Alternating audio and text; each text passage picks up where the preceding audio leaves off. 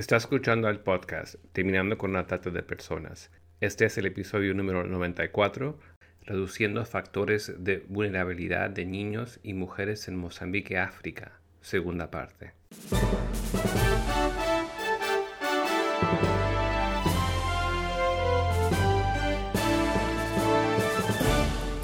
Bienvenido al podcast Terminando con la Trata de Personas. Mi nombre es Gilbert Contreras y mi nombre es Virginia Contreras.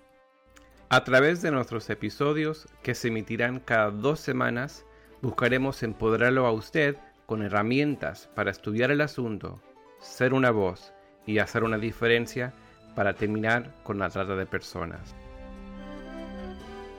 Buenos días, Virginia. Buenos días para ti y para toda nuestra audiencia. Este episodio es la segunda parte del episodio número 58 en el cual hicimos referencia al delito de trata de personas en el país de Mozambique. Exactamente, Gilbert, pero en esta oportunidad contamos con un profesional de la salud y educador que vivió y sirvió en ese país por varios años.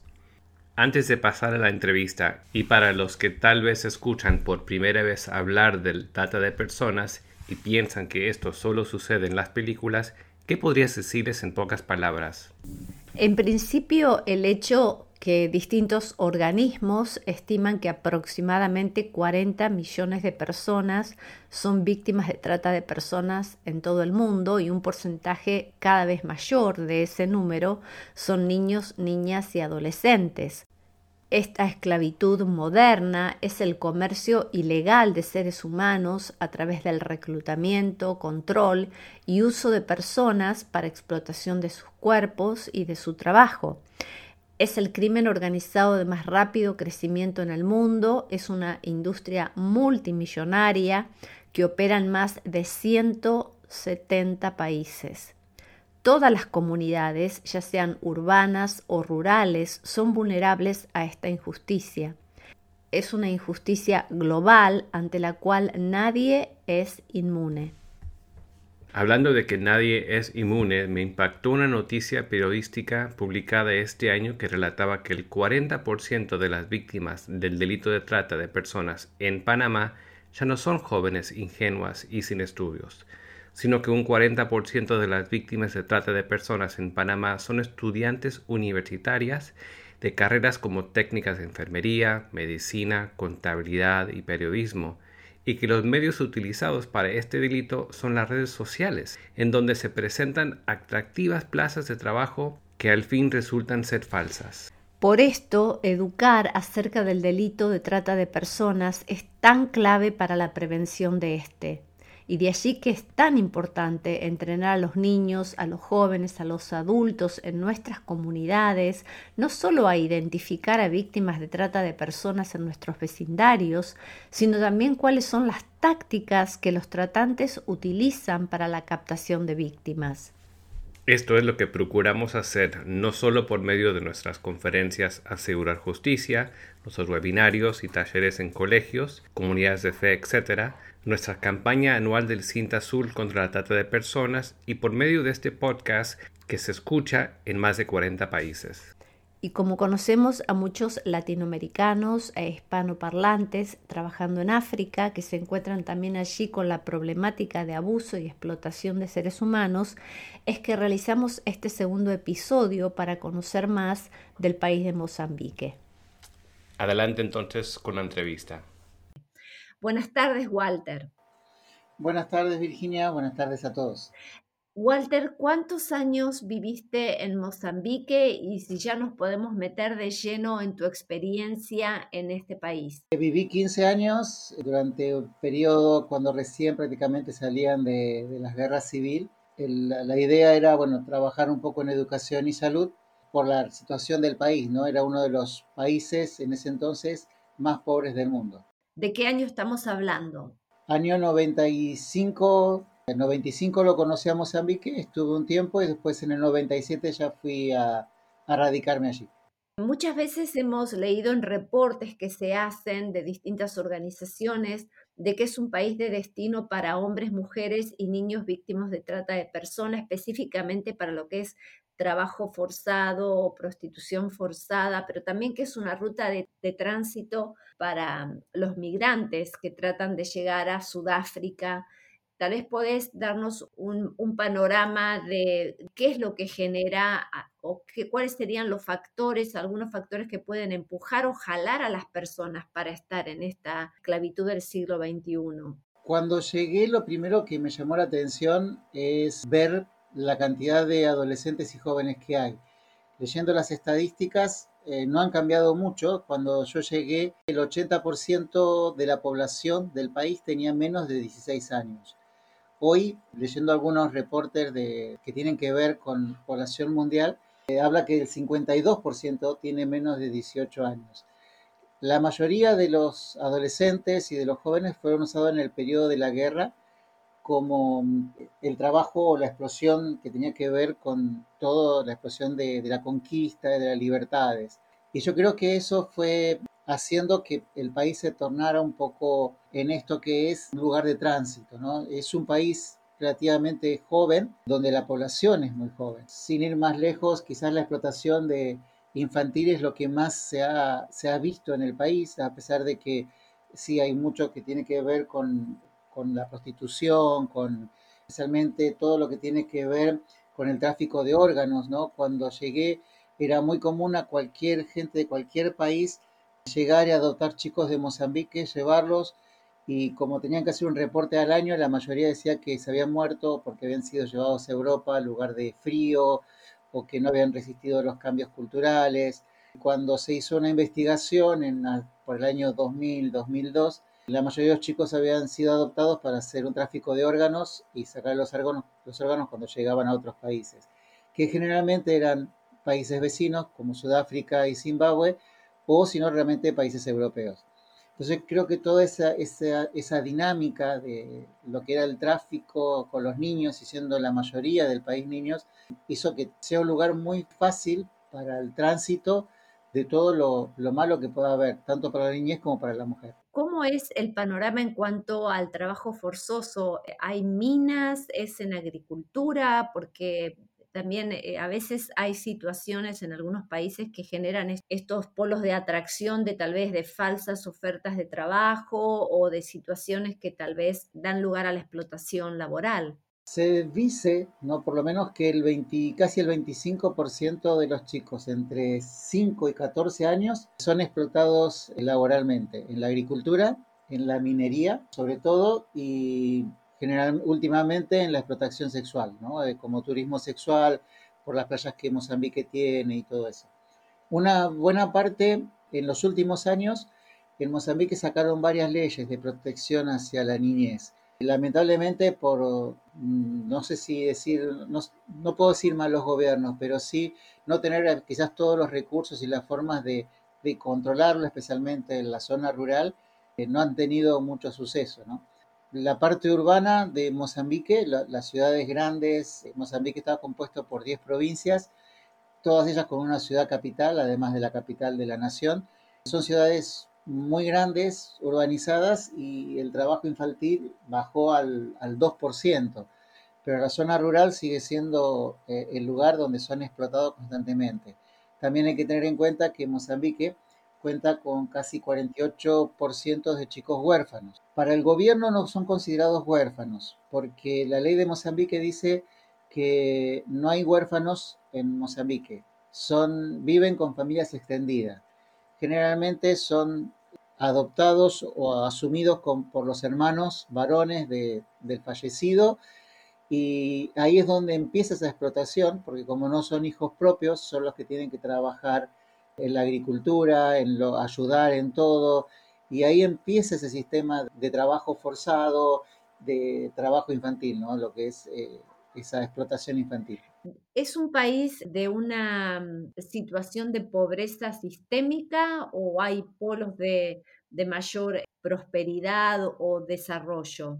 Hay, Mozambique se divide en tres partes. La parte sur, que son tres provincias, que quizás, eh, bueno, por estar la ciudad capital, son las que más han desarrollado, se han establecido algunas empresas. La parte central, que es prácticamente sustenta todo el resto del país, son tres provincias centrales que son bien tropicales en la zona del trópico y es donde se produce casi toda la agricultura del país.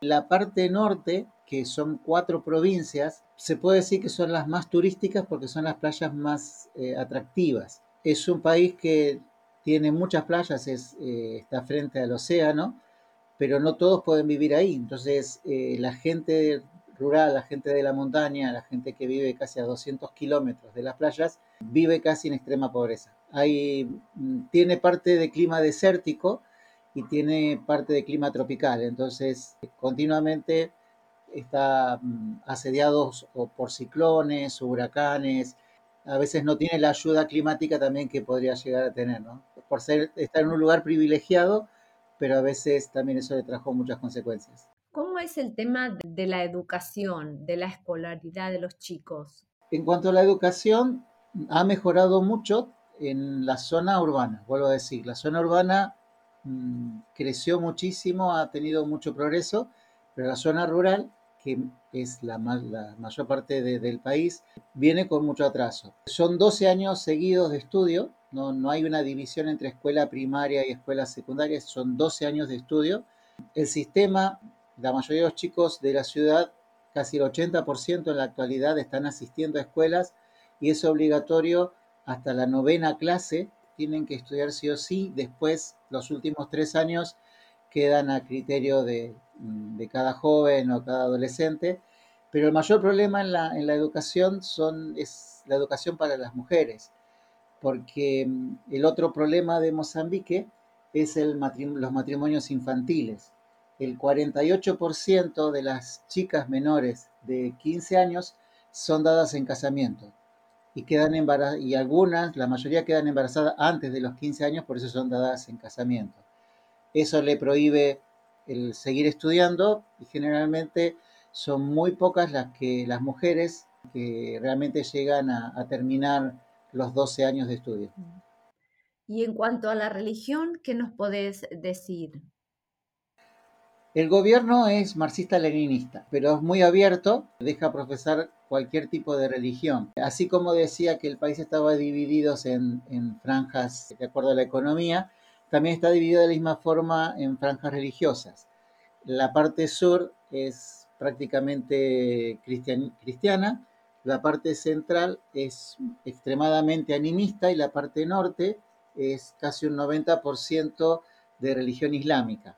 En el centro, las, tres provincias del centro, es donde hay una mayor cantidad de religiones, cultos diferentes, donde se puede adorar desde un palo hasta una planta de banana o ser realmente ateo, como podría llegar a decir el gobierno o exigir el gobierno que, es lo que, que dice, ¿no? En este país específicamente donde has vivido, has trabajado, has servido. Tal vez en nuestra audiencia hay hispanos, nos escuchan de 40 países diferentes que tienen una vocación de servicio, de poder ir a este país a hacer algo por la niñez o hacer algo contra la explotación de seres humanos. ¿Qué mensajes quisieras dejarles? Algo que mm, las distintas organizaciones religiosas han podido hacer en, el, en Mozambique en estos años, por lo menos en estos últimos 20, 25 años, es trabajar con la niñez, darle a la niñez la posibilidad de, primero, saber lo que es ser niño, segundo, luchar por muchas libertades y es imposible hacerlo solo, ¿no? Eh, uno no, no, puede luchar contra todo un sistema, contra toda una, una cultura, pero yo siempre digo que cuando uno puede sembrar en los niños la esperanza, puede sembrar el respeto, pero también puede enseñar el respetarse a sí mismo y que lo respeten como niño, es lo mejor que podemos hacer. Hay valores que, mm, en mi caso como cristiano, puedo enseñar. Pude trabajar mucho tiempo con esos niños, tanto en la parte de salud como en la parte de educación. Hoy en día encuentro chicos o he encontrado chicos en los últimos viajes que he hecho que me han dicho gracias a lo que me enseñó cuando yo era chico, terminé de estudiar mis 12 años y ahora estoy en la facultad. Muy pocos llegan a la universidad, muy pocos llegan a poder ser profesionales viviendo especialmente en zonas urbanas. Yo viví en zona urbana, viví en medio de las aldeas. Y ver chicos de las aldeas que ahora pueden llegar a ser profesionales no fue solo por mi esfuerzo, fue por el esfuerzo de muchos de los que estábamos allí trabajando. Entonces, es tiempo de invertir en la niñez. Si queremos hacer un mundo diferente, si queremos cambiar realidades, tenemos que trabajar con ellos para enseñarle a respetarse a sí mismo y también poner límites a otros y luchar por esos, por esos límites que le corresponden. La familia es muy importante para el africano. Quizás cuando uno va, parece el primer choque que tiene es pensar que la familia es lo último, ¿no? Porque generalmente los hombres primero comen, después comen las mujeres, después los niños, y uno dice, bueno, ¿y dónde está el, el tema de familia? El tema de familia está, uno lo ve cuando puede entrar a la familia, cuando ve que el padre trata de hacer lo mejor por sus hijos, pero cuando uno de ellos fallece, pasan a tener una familia que no es la propia y depender de la comida, del trabajo. Entonces, que aún en esa dependencia se pueda poner esos límites y enseñarle a que hay cosas que también puede decirlo.